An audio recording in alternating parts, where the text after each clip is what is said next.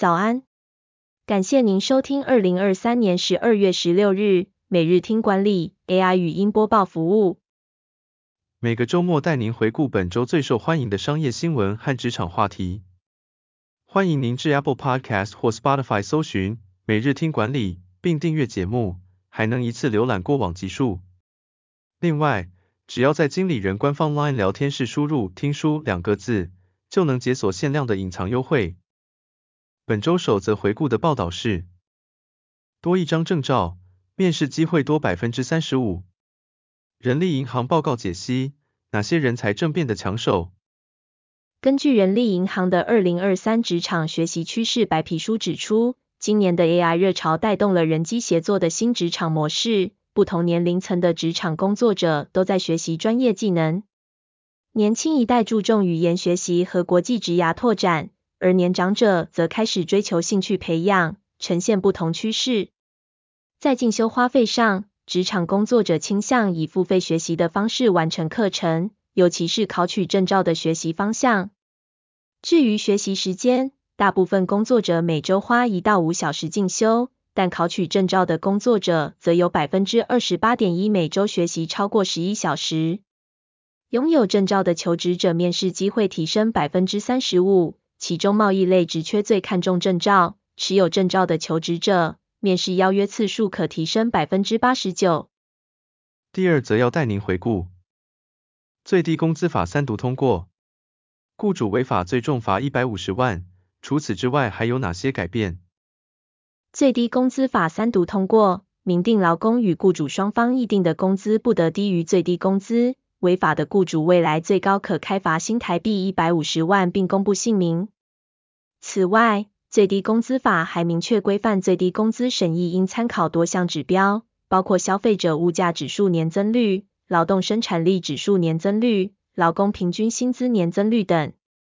中央主管机关应设立最低工资审议会。由劳动部长担任召集人，并包括经济部代表、国发会代表、劳方代表、资方代表和学者专家等。第三则产业要闻是，女性难升迁，原因来自无用的绩效评估，收到模糊回馈，人才出走率高出六成。根据招聘顾问公司研究，女性在绩效评估中经常获得与工作表现无关的回馈。这使得他们在升迁和加薪时处于不利的地位。哈佛商业评论指出，管理者在评估女性员工时，更常给予友善的建议，并更常提出针对性格而非客观表现的评价，像是团队精神、愿意帮忙、善良等温暖或夸大的回馈。这使得女性错失改善和成长的机会，最终导致她们难以获得重要的工作分配、加薪或升迁。缺乏有用的绩效评估回馈，也可能导致人才流失。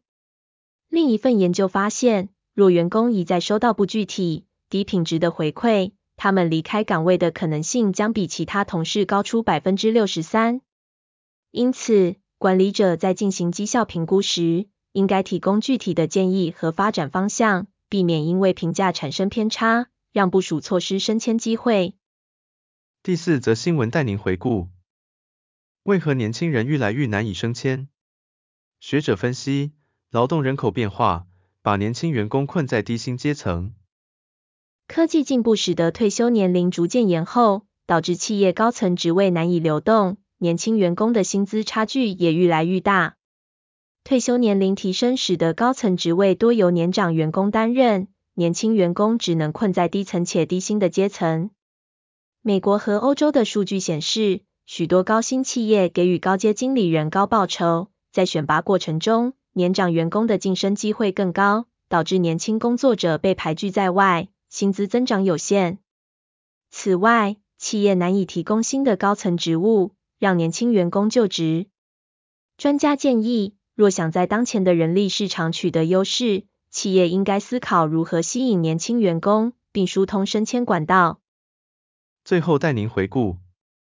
牢记员工车牌，观察部署下班时间。比尔盖茨在微软时为何这样做？比尔盖茨日前在受访时回顾，在微软创立初期，自己能记住所有员工的车牌号码，借此了解谁在长时间工作。比尔盖茨表示，当初的自己是个工作狂，对微软的事业发展非常专注，不相信休假和周末。他承认微软早期的工作环境很高压，他对待员工像对待自己一样严格，但随着公司的成长，管理方式有了改变。现在也愈来愈多公司注重工作与生活的平衡，并开始将工作时数视作评估指标之一。感谢您收听。点选说明栏可以观看每一篇报道的完整文章。我们将持续改善 AI 的语音播报服务，也推荐您订阅经理人电子报。再次感谢您，祝您有个美好的一天。